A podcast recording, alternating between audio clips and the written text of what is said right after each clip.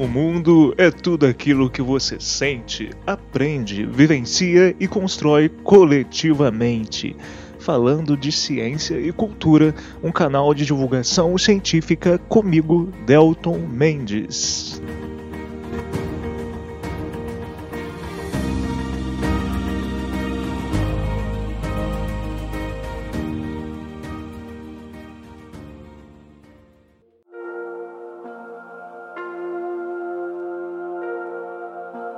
Cecílio era um menino que cresceu alegre numa cidadezinha do interior de Minas. Por lá, se acostumou com a vida simples, numa casa na roça. E sua família tinha muito apreço por coisas muito simples, como inclusive cozinhar no fogão de lenha, plantar os próprios legumes, as próprias hortaliças. Quando criança, Cecílio corria pelos quintais dos vizinhos, e esses, esses quintais sequer tinham cercas. Ele ia livremente para os riachos, brincava com os pés no chão, sem chinelos, sem sapatos, e tinha uma grande interação com a natureza. Uma vez, já no final do ensino médio, a professora perguntou para todo mundo: O que vocês querem ser quando vocês crescerem? E esse Círio voltou para casa pela primeira vez com uma grande inquietação na cabeça. Afinal, o que, que é ser quando crescer? O que que eu quero ser quando crescer? Cecílio pensou naquela época. Ora bolas, eu quero ser uma pessoa que continuará aqui, vivendo na minha casinha, próximo aos meus pais, criando umas cabras, tendo liberdade para ir na mata, no rio, encontrar os amigos, fazer comida tranquilamente no fogão de lenha. Mas com o tempo e após se formar no ensino médio, Cecílio começou a ficar cada vez mais triste, preocupado, sofrendo as pressões sociais. Ele não era mais aquela criança livre e feliz. Tinha ah, as pressões de ter que procurar um emprego, ter uma renda, ter que ir para a faculdade, ter uma casa, um carro, família e começou a notar que a lógica que ele pensava para si desde a infância não era a lógica que a sociedade na qual ele vivia pensava e existia. Hoje, Cecílio vive em Belo Horizonte, capital mineira, entre muitos carros, correria, o meio urbano, mal consegue ter tempo para voltar para o interior para visitar a família, não tem tempo sequer praticamente para aproveitar a vida em Belo Horizonte dedica-se quase exclusivamente ao emprego e para descansar do trabalho, que lhe consome mais de 45 horas semanais. E Cecílio não se considera feliz. Aquele garoto livre do interior agora é o Cecílio da capital.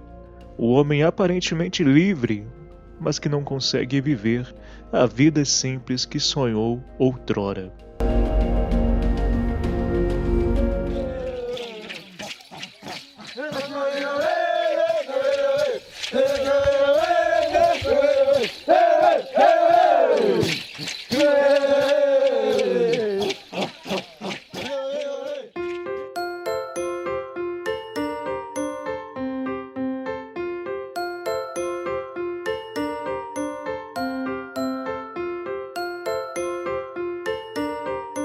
Sejam muito bem-vindos, ouvintes e ouvintas, para mais este episódio do Falando de Ciência e Cultura. Eu sou o Delton Mendes, a voz de besouro que conversa com vocês todas as sextas-feiras, e hoje nós vamos discutir um pouco sobre o quanto você vale na sociedade capitalista. Eu sei que é um tema muito complexo e que muita gente talvez já olhou assim com, com um olhar um pouco torto, mas eu acho que é um, é um tema muito importante, gente, é, sobre o qual eu tenho refletido há muito tempo na verdade, desde que eu comecei a trabalhar como servente de pedreiro, logo depois do ensino médio. E eu acho que é relevante para nós ampliarmos algumas discussões e reflexões pra, que para mim são importantes, que eu acho que é importante para todo mundo, ainda mais nesse tempo, nesse contexto de pandemia, de caos sanitário, que é sempre importante frisar que foi provocado justamente pela forma como nós humanos entendemos a vida, atuamos no planeta, atuamos em sociedade. Então nós precisamos mudar com urgência. E como sempre, antes de ir para a pauta efetivamente, só queria lembrar vocês de algumas coisas. A primeira delas, que se você está ouvindo este episódio do cantinho da sua sala, com microfone, ó, oh, desculpa, com fone de ouvido no ouvido, carinhosamente, que tal ajudar um pouquinho esse humilde podcast a se manter? Para isso, você pode enviar um pix com qualquer valor, literalmente, para 32 98451 9914.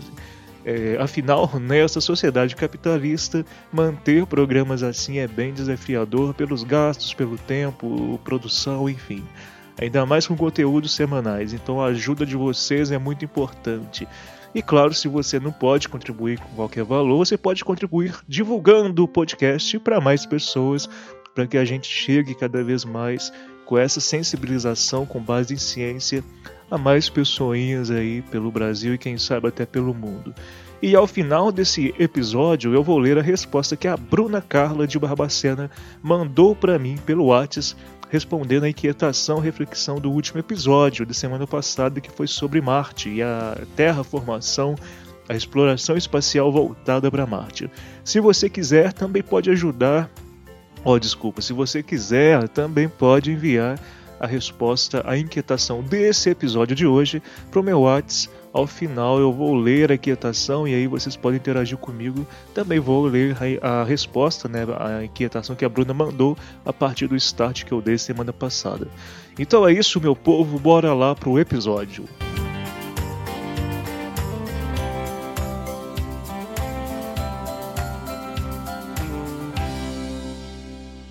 Of American capitalism. There are three great pillars. The first and foremost of these is Bom, gente, ao contrário do que muitas pessoas pensam, nem sempre o mundo teve o capitalismo como sistema econômico. E também nem sempre, como muitas pessoas pensam, a humanidade nem sempre viveu dependendo de moedas, de dinheiro, como principal mecanismo de relações de trocas de bens, produtos e serviços, né? É, eu gosto sempre de lembrar, gente, que nossa espécie tem algo em torno aí de 250, 300 mil anos, e somente nos últimos 5 mil anos é que desenvolvemos, por exemplo, a habilidade da escrita. Há apenas cerca de 700 anos nós começamos mais intensivamente uh, aumentarmos a população humana no planeta e estarmos em praticamente todos os continentes com maior propensão, digamos assim, de pessoas, num processo civilizatório e até urbanístico mais profundo. Então, antes de qualquer coisa, não deem ouvidos àqueles discursos que dizem que a humanidade é, por essência, capitalista. Não é nada disso, não é verdade isso. Cuidado também com discursos meritocráticos, galera, que vem dizer que o capitalismo é resultado da própria evolução social. Vê se tem lógico um negócio desse.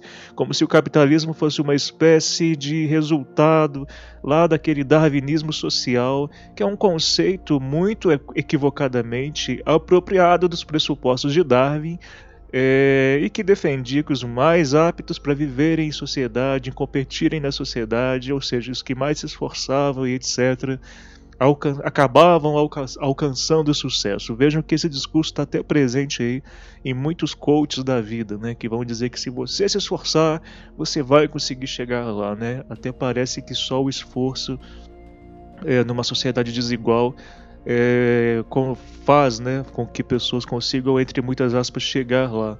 Enfim, obviamente na sociedade do século XIX, aquela sociedade lá de quando surgiu a Revolução Industrial, o sucesso era algo muito mais próximo do, daquelas pessoas que já tinham o poder. Então pensem quem é que começou a Revolução Industrial. Não foram pobres, não foram miseráveis, é, não foram camponeses, né? Quem começou a Revolução Industrial, inclusive, eram pessoas que já tinham poder aquisitivo, já tinham, detinham, né? É, propriedades de terra, tinham heranças, enfim, sobretudo homens brancos, ricos, proprietários rurais de terra, ligados a reinos, inclusive do passado. Então vejam que, que, que, esse discurso meritocrático tem ali o seu pontapé muito forte nesse discurso também de séculos atrás. E, bom, não é meu objetivo hoje falar sobre o que é o capitalismo, mas sucintamente podemos dizer que existem várias escolas de pensamento sobre o capitalismo. e praticamente todas elas convergem em vários aspectos ao considerar o capitalismo como um sistema econômico baseado na propriedade privada, na acumulação de bens e capital, liberdade, entre muitas aspas, né, de, de busca por esse capital, é, também o trabalho assalariado, sistemas de precificação das coisas e mercado em competição. Aliás, mercado não é um termo exclusivamente capitalista, tá, gente? Já existia essa ideia de mercado antes mesmo do que nós compreendemos como capitalismo. Mas foi sobretudo com a Revolução Industrial, ou então Primeira Revolução Industrial, como alguns historiadores consideram, que o capitalismo, como a gente compreende em termos de base, tendo o dinheiro como principal meio e recurso de trocas, tomou corpo mas a sua origem é muito debatida, né? É, podemos notar que muito de sua essência está bem antes do século XIX, já no final da Idade Média, meio da Idade Média, nós já tínhamos ali traços que seriam importantes na sociedade, né, que viria depois na modernidade, pós-renascimento, marcar esse começo desse berço mais forte, contundente do capitalismo. Bom, essa suposta e livre, essa suposta livre né, concorrência é um dos traços mais fortes do capital, do capitalismo. Pensem aqui como seriam as suas vidas se o sistema no qual vivemos não fosse baseado nesse modelo, ou seja, se não existisse capitalismo, como seria a sociedade de hoje? Obviamente, a sociedade de hoje não seria como ela é. Talvez nem eu nem você estaríamos aqui porque o modelo, as estruturas sociais, as estruturas culturais obviamente marcaram os últimos séculos baseadas no capital.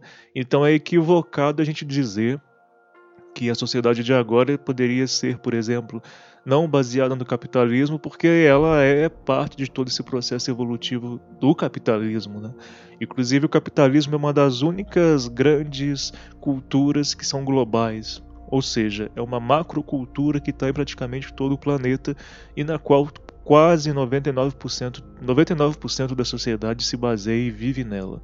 É, mas enfim, será que se tivéssemos um outro sistema não baseado no capitalismo, teríamos uma sociedade mais sustentável?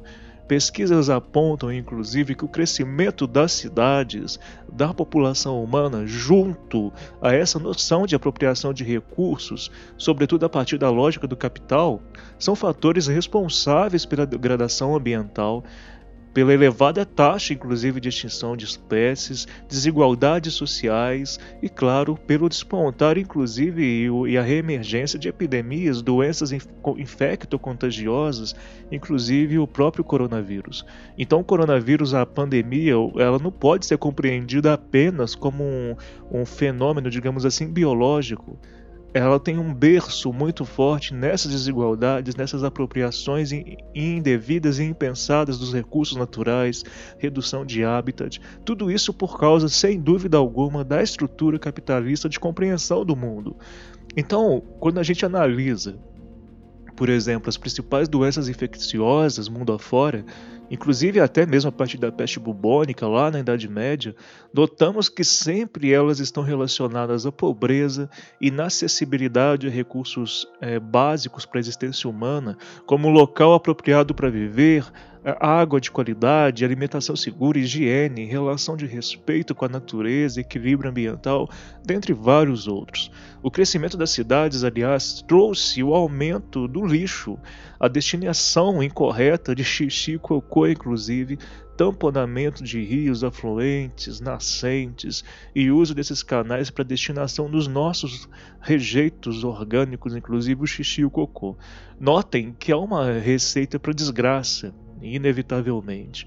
Nós tivemos a ideia de que deveríamos esconder né, uh, esses, eh, a, a, poluição que nós gerávamos e jogar, sobretudo, em rios. E aí a gente sabe que essa combinação entre água, bactérias, vírus e outros vários patógenos é uma receitinha do bolo aí para muitas doenças. E claro, epidemias surtos, pandemias estão todas nesse contexto. Fora tudo isso, eu acho que é interessante destacar dentro dessa reflexão, né, de quanto que cada um de nós vale dentro do capitalismo, que a própria ideia de civilização, desenvolvimento, está muito fortemente ligada a todos esses fatores. Séculos atrás, ter um escravo no Brasil colônia era sinônimo de poder, de status. Assim como em grandes impérios do passado, a detenção e dominação de povos e conquista desses povos também eram muito mais uma questão de status, e são aspectos que eram fundamentais para a história desses povos dominadores. Ou seja, dominar, conquistar tem sido termos recorrentes há muito tempo. E é claro que por isso, mais uma vez, a gente não pode determinar uma data fixa para o crescimento e de despontar do capitalismo, mas são vários os traços históricos aí que o fundamentaram.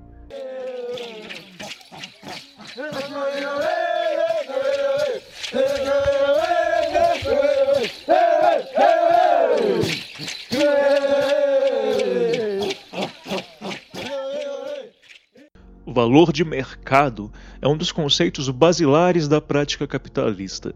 Nesse viés, que pode ter outros nomes, outras designações, é, e eu não vou entrar muito nessa pauta, tudo tem um valor nesse viés, inclusive você, ouvinte. Sim, eu sei que pode soar estranho e até pesaroso, mas é essa a verdade e é isso que eu quero que vocês pensem bastante. No fundo, na sociedade de hoje, somos calculados como peças vendíveis, na maioria das vezes, ou no mínimo comercializáveis. Parem para pensar na situação dos empregos formais. Todos nós trocamos horas e horas, muitas horas, de nossas semanas, nossos meses, nossos anos em troca de dinheiro. É um sistema de trocas ainda, como muito tempo atrás, mas é uma troca diferente, né, baseada no valor simbólico. E claro, nessa troca, o seu esforço, o gasto de energia que você tem no trabalho para uma outra empresa, para uma outra pessoa, por exemplo, lhe confere como resultado um determinado valor em dinheiro que é tabelado e considerado justo por uma determinada parte da sociedade.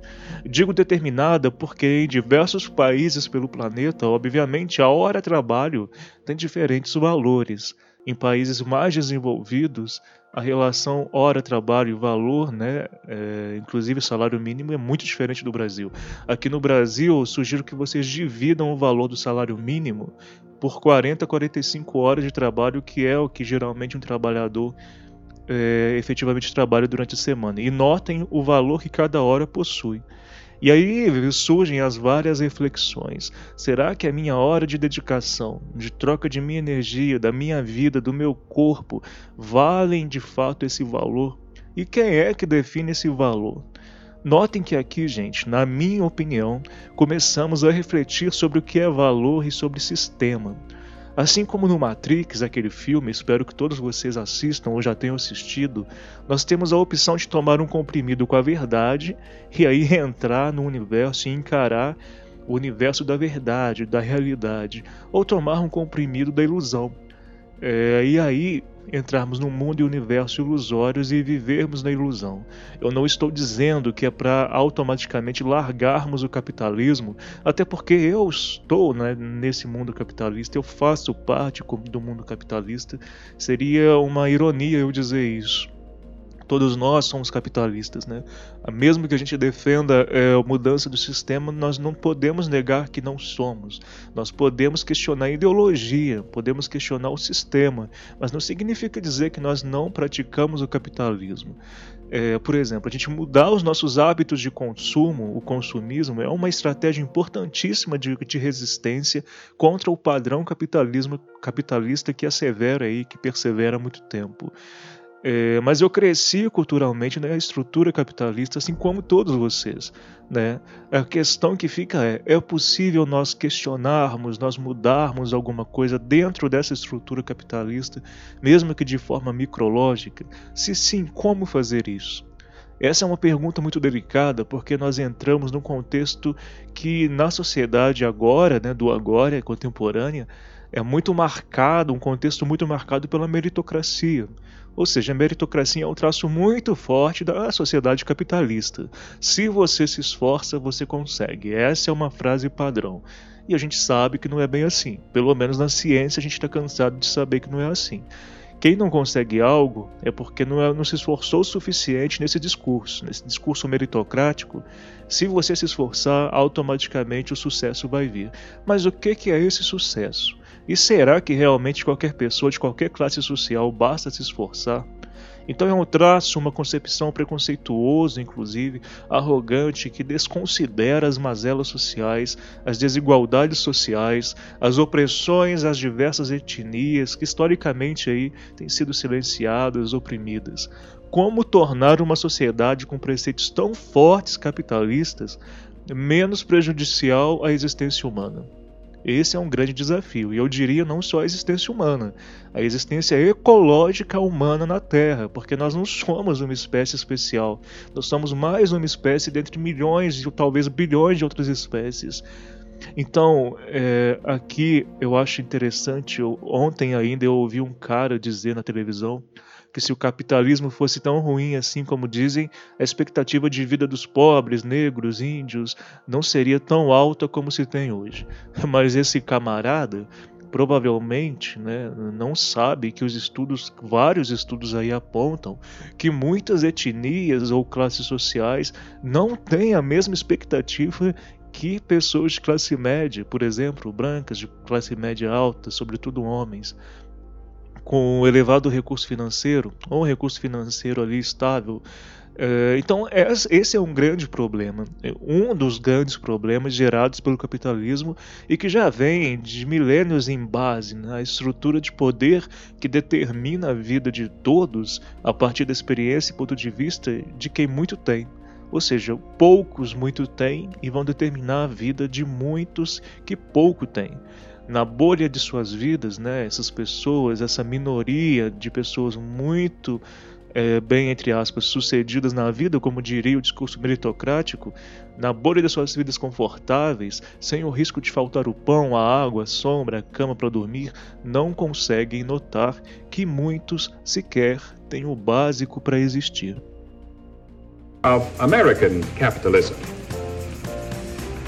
there are three great pillars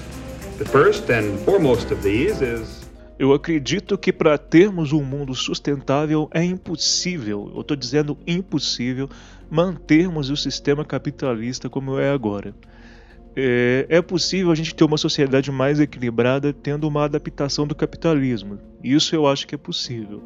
Mas dizer que nós vamos ter um planeta, uma sociedade planetária, global, totalmente sustentável, com a forma como nós temos hoje o capital e a noção de capitalismo, hum, é impossível.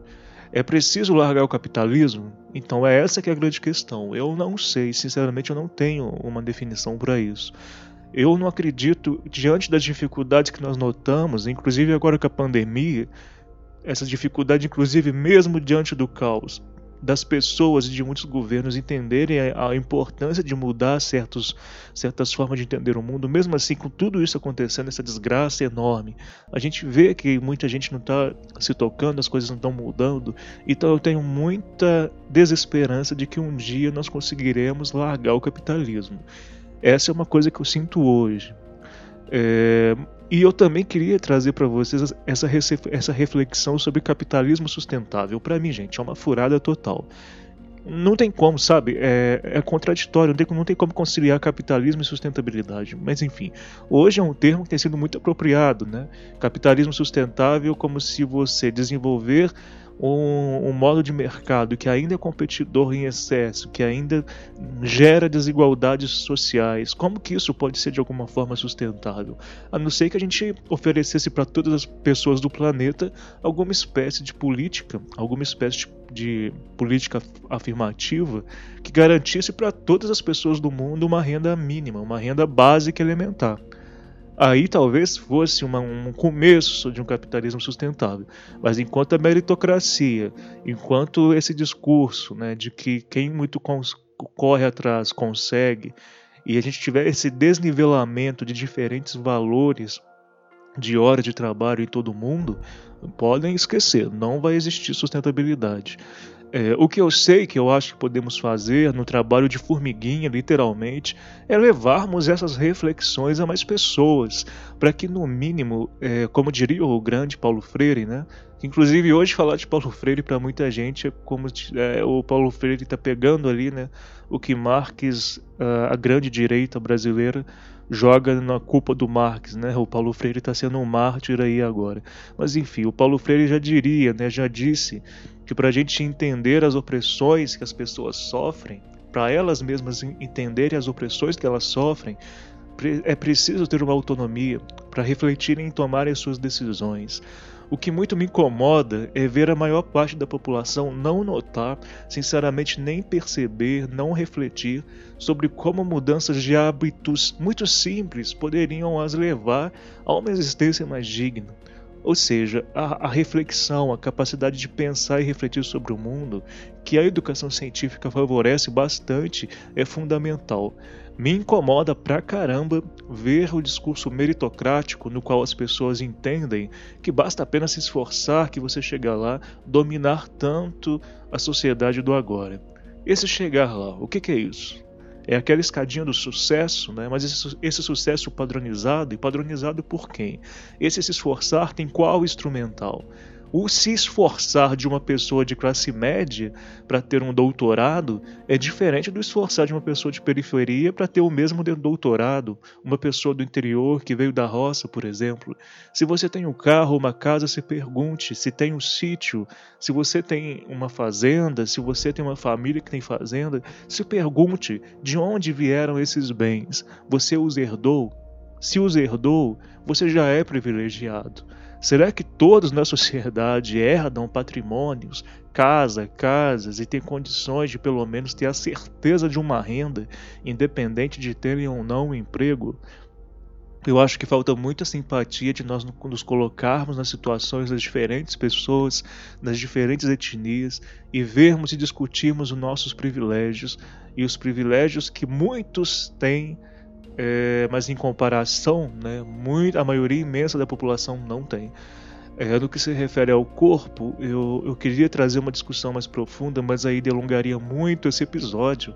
Então, eu acho que existem várias perspectivas de estudo crítico sobre como nós compreendemos o nosso corpo, sobre como o capitalismo induz a forma como nós entendemos o nosso corpo e como essa compreensão do nosso corpo, do nosso intelectual, influencia nas pessoas é, e na forma delas perceberem e buscarem a qualidade de vida, a saúde física e mental que, que, que é tão necessária. E aí a minha inquietação nos recentes tempos também tem sido perceber, mais uma vez, que quanto mais pobres as pessoas são, menos condições e até mesmo tempo, gente, elas têm para poderem refletir e tomarem decisões sobre si mesmas, sobre seus próprios corpos, sobre suas vidas. Então note que a desigualdade social ela é muito grave. Muita gente acha que desigualdade social é a falta de alimento, mas não é só a falta de alimento, é a falta de toda uma estrutura política, a falta de todo um plano de existência coletiva. Por isso é tão grave. Vocês percebem o quanto isso é absurdo.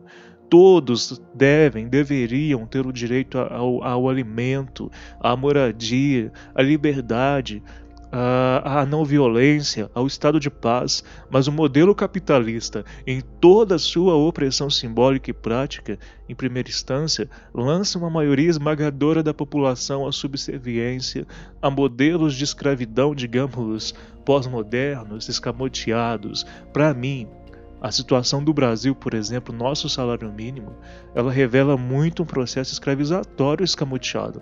Muitos colegas historiadores, antropólogos podem discordar e tudo bem, mas para mim, gente, esse salário que é considerado mínimo no Brasil é um absurdo. E nós teríamos condições de ter um salário melhor, mas aí é uma pauta para outro episódio os mais pobres, os mais miseráveis, eles têm empregos mais debilitantes, que prejudicam mais a sua saúde é, e fatalmente suas dignidades também. Logo, eu acho interessante a gente lembrar que a cultura capitalista e a estrutura capitalista precisam ser transformadas, senão a injustiça vai continuar ocorrendo. Se isso não acontecer o mais breve possível, nós não vamos ter uma sociedade de futuro mais equitativa. E eu estou afirmando para vocês, como cientista. Só um milagre cósmico, como a invasão de ETs bonzinhos e éticos, poderia nos salvar de nós mesmos. Então imagina só, pense como que isso machuca, né? Será que para a gente mudar a forma como a gente atua em relação a nós mesmos e ao planeta, a gente precisaria da interferência de uma outra entidade cósmica como alienígenas? Será possível isso? Será que nós não vamos dar conta de nos salvarmos de nós mesmos?